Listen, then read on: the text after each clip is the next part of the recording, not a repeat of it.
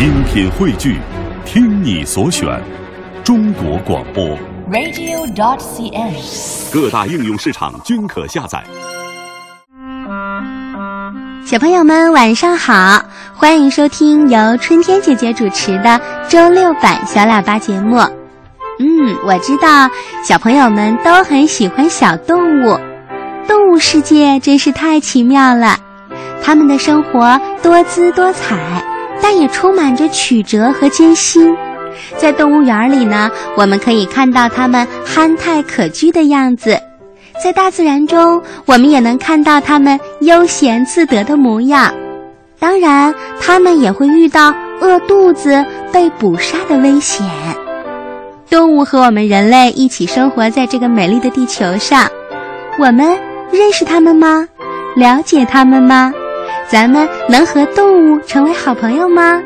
嗯，春天姐姐每周为小伙伴们介绍一种有趣的小动物，来听听你不知道的动物奥秘吧。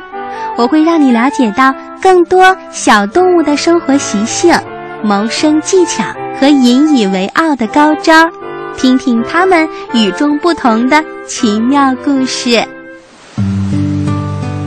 小朋友，上周春天姐姐飞到了珠海。参观了长隆海洋王国，和小朋友们一样，我也很喜欢看动物。在海洋王国里，我看到了海象、海狮、海豹、河狸、企鹅、北极熊、白鲸、海豚、海牛等等好多动物呢。特别值得一提的是，春天姐姐看到了世界上最大的海洋鱼类展馆。里面饲养着不同品种的珍禽鱼类，多达一万六千多条。海底世界的景观真是太奇妙了。今天春天姐姐给小朋友们介绍海狮、海象、海豚、海豹。海狮因为脸和狮子的脸长得很像而得名，是海中的哺乳动物。它与海豹同属于鳍足类，因为它们的四肢都已经演化成了鳍的模样，非常方便在海洋当中活动。海狮以鱼类和乌贼为食物，不过它们也爱吃磷虾，有时在饥饿的时候甚至会吃企鹅。海狮的食量很大，所以大部分时间它都待在海里捕捉食物，填饱自己的大胃口。以得到满足游泳运动的能量。科学家们利用它们喜欢磷虾的特性，让海狮做起了特约科学员。科学家在它们的身上安装电子记录仪，检测海狮的游泳速度和活动范围，以此来推断磷虾群的远近、大小和动态变化。海狮没有固定的生活空间，多生存在食物充足的地方。它们群体生活，有时在路上可以组成上千头的大群体，但是在海上常常也有一头或十几头的小群体。它们主要聚集在饵料丰富的地区。雄性海狮的体重是雌性海狮的两倍大。海狮白天在海中捕食，游泳和潜水主要是依靠较长的前肢。偶尔呢，也会爬到岸上来晒晒太阳，夜里在岸上睡觉。它们吃食的时候，经常是整个吞下，不是在嘴里嚼。为了帮助消化，所以时常还要吞食一些小石子儿。海狮非常爱漂亮，它会不定期的更新自己身上的毛，换上崭新漂亮的新毛。海象说的就是海中的大象。它是北极地区特有的动物，身长可以达到五米，体重一点五吨。它们身体庞大，眼睛很小，视力很差，皮很厚，而且呢上面有很多的褶皱，脸上长满了硬硬的胡须，从嘴角处伸出的长牙有七十到八十厘米长。海象有四个热乎乎的鳍。其中两只后鳍能够向前弯曲，海象的长牙很有用。它们潜入海底的时候，可以利用长牙把海底泥沙当中的蛤蜊挖出来，再用宽大灵活的前鳍收集在一起，运到海面上以便食用。当海象登浮冰或者山崖的时候，长牙又成为了它们的攀登工具。遇到敌人的时候，长牙又是和对手格斗的武器。与陆地上肥头大耳、长长鼻子、四肢粗壮的大象不同的是，海象的四肢因为长期适应水中的生活，早已退化成了鳍状，不能像大象一样在陆地上走路了，只能依靠后鳍朝前弯曲，用它的獠牙刺入冰中的共同作用，才能在冰上匍匐前进。它们的鼻子短短的，长得有一点丑。我第一次看到海象的时候，觉得它真是长得肉乎乎的，其实还是非常容易辨认的。身体呢，就好像是一个圆筒形，长着白白的獠牙。它们是海洋当中除了鲸类以外最大的动物，主要生活在北极或者近北极的温带海域。它的皮肤厚厚的、皱皱的，厚度有二到五厘米。皮下脂肪厚十二到十五厘米，这样就可以足够抵御北极的严寒了。海象的食物有鱼类和虾，在海上的时候，它们也会猎食环斑海豹。海象可是非常厉害的潜水能手，它体内的血液占体重的百分之二十，极为丰富的血液使它体内含氧量很多。所以在潜入到海底以后，可以在水下待上两个小时。一旦需要新鲜的空气，只需要三分钟就可以浮出水面了。海象体型庞大，它大部分的时间都是在水中活动。当它们登上陆地的时候，行动会变得笨重迟缓。一只成年的雄海象在岸上爬来爬去，就像一辆重型的坦克。对其他同伴的安全会造成威胁，特别是他们在海岸上横冲直撞的时候，很多小海象来不及躲开就会被压伤的。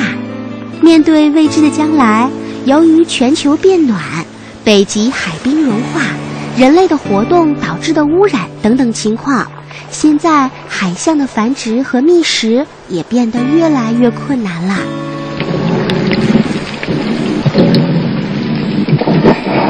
我们再来说说海豹。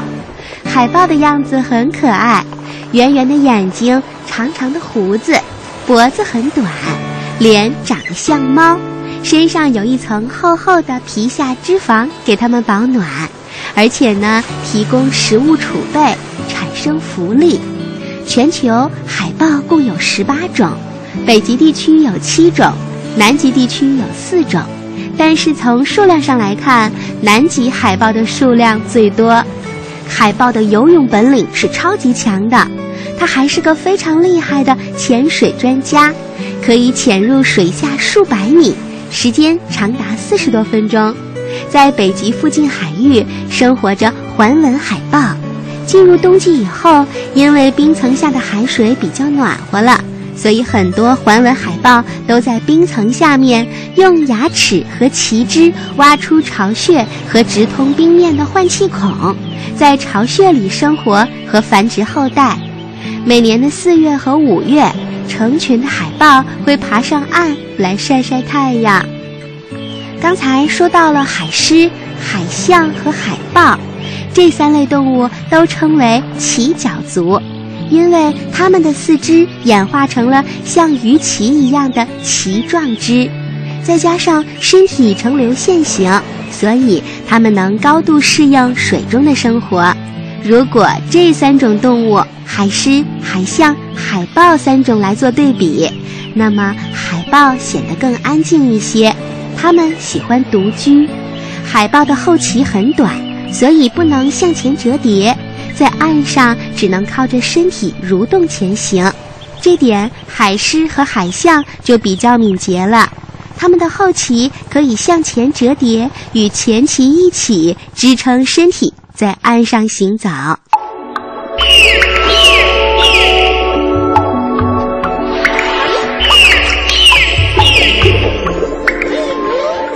你现在听到的这个声音是海豚发出的海豚音。海豚是非常讨人喜欢的，不过它们是一种长度不足五米的小齿鲸，是鲸类哦。只是人们习惯叫它海豚。海豚身体的背面一般为发蓝的灰色，到腹部的颜色会变浅。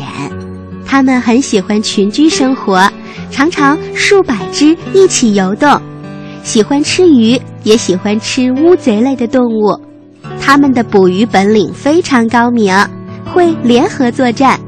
一群海豚会组成一个捕鱼队，一部分先包围鱼类，让其他一部分海豚同伴去吃，等那一群吃饱了，再过来帮助另外一群捕鱼。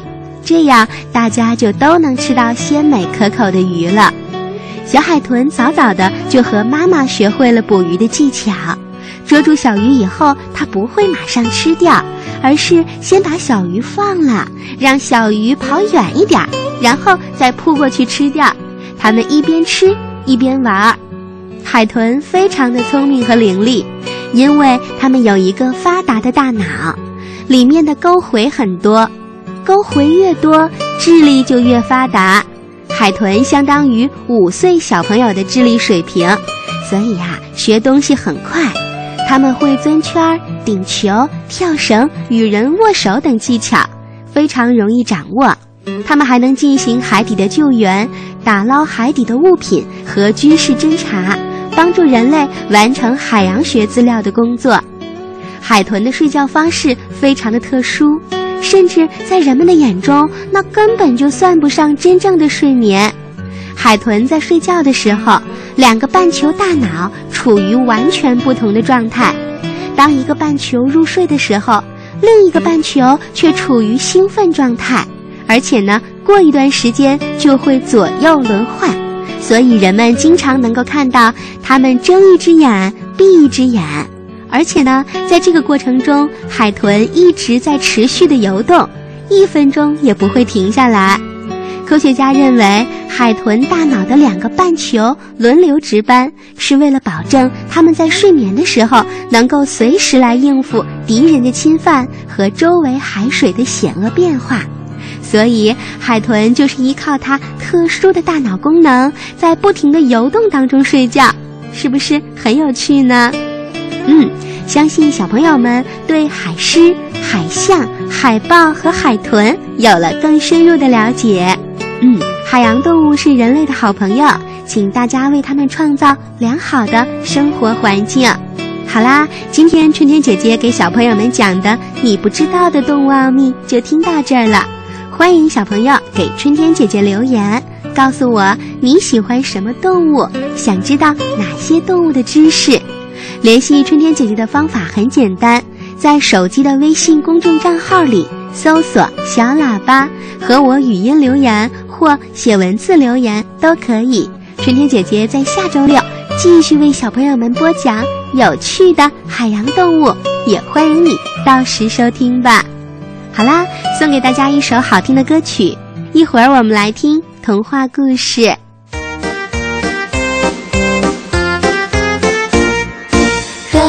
小鱼游游游，摇摇尾巴，点点头，一会儿笑，一会儿笑，好像快乐的小朋友。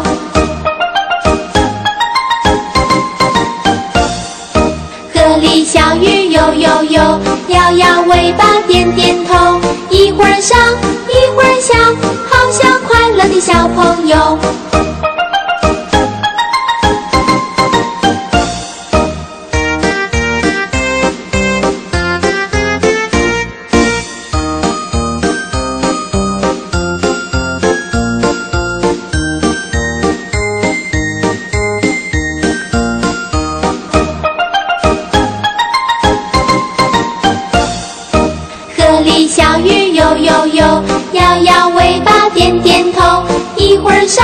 一会儿笑好像快乐的小朋友。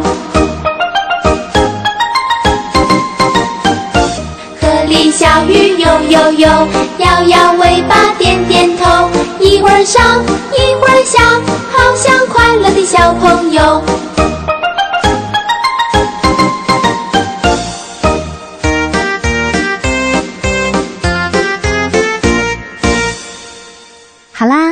曲我们就先听到这儿。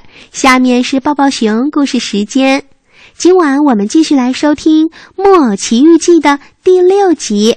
这是北京艺术与科学电子出版社的叔叔阿姨为小朋友们录制的。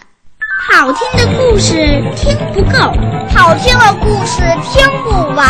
小喇叭最会讲故事，动听的故事堆成山。小喇叭好听的不得了。爸爸讲故事时间。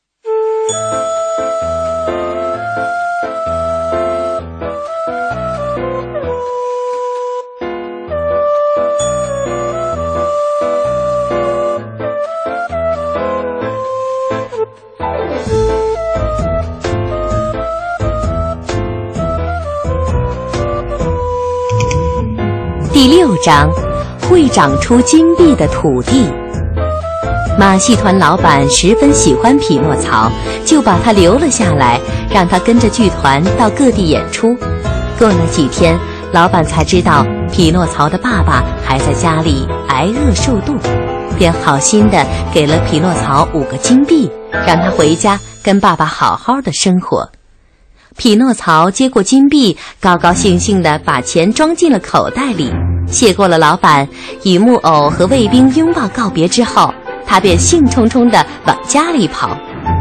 匹诺曹一边跑一边想：马戏团老板看起来很凶的样子，原来心里这么善良。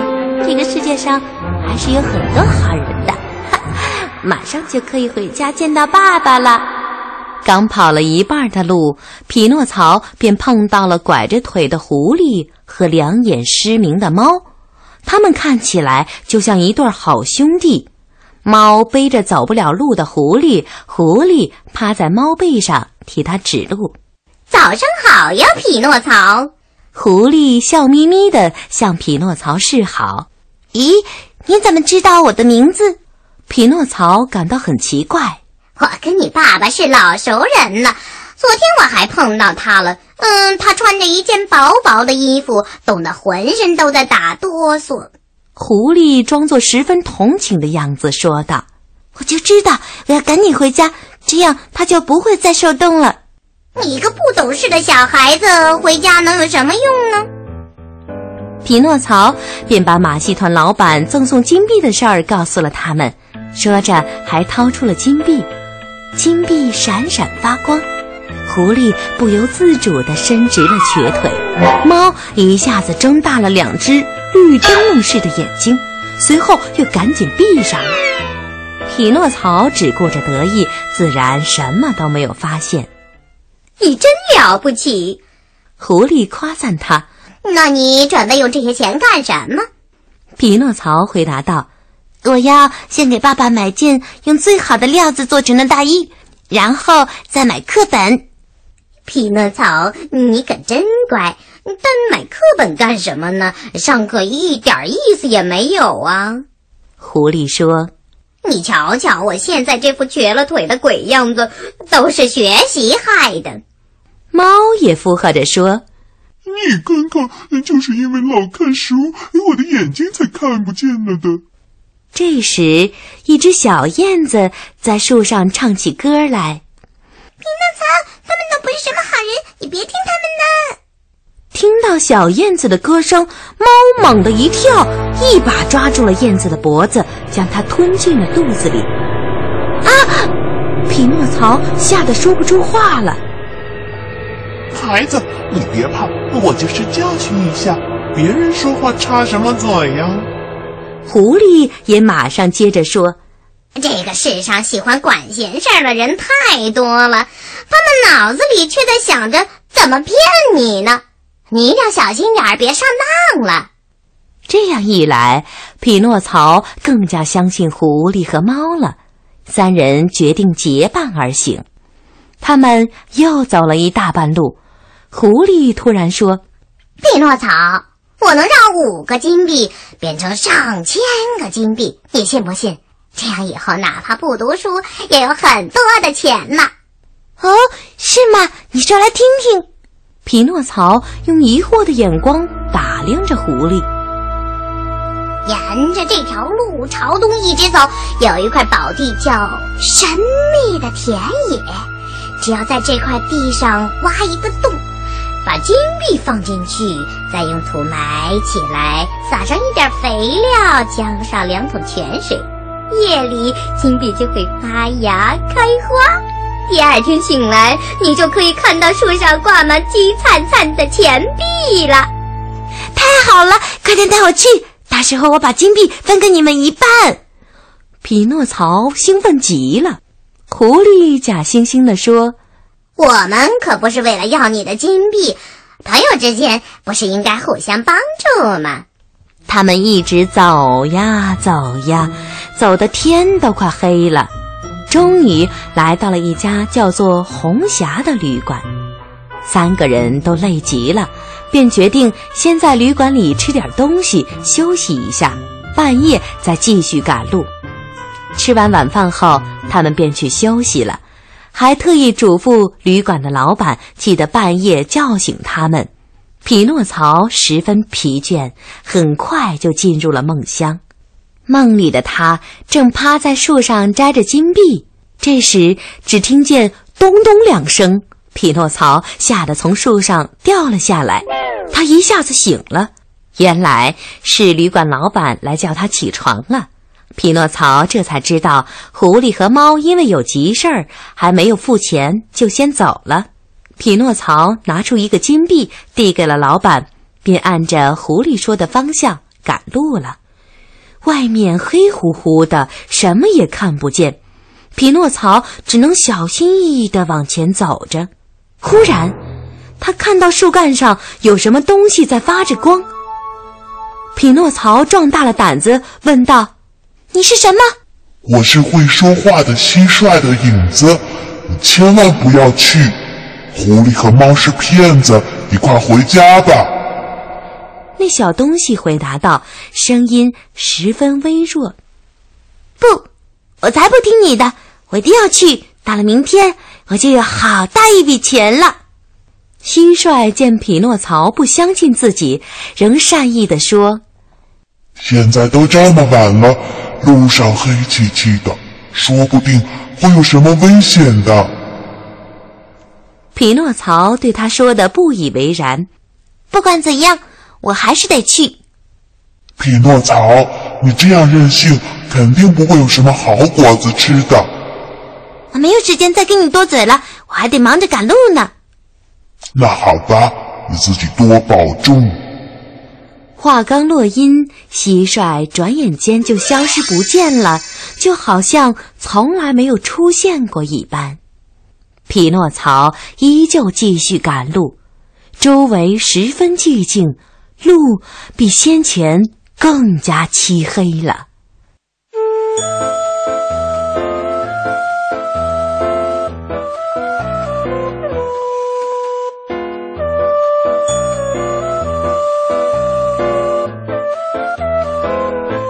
问题一：匹诺曹离开的时候，马戏团的老板给了他什么？问题二：匹诺曹在回家的路上碰到了谁？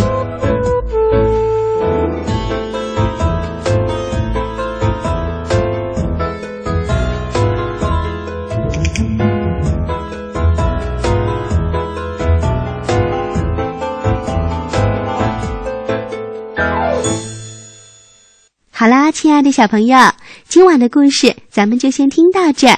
下周春天姐姐继续为你播讲有趣的童话故事，欢迎你到时收听吧。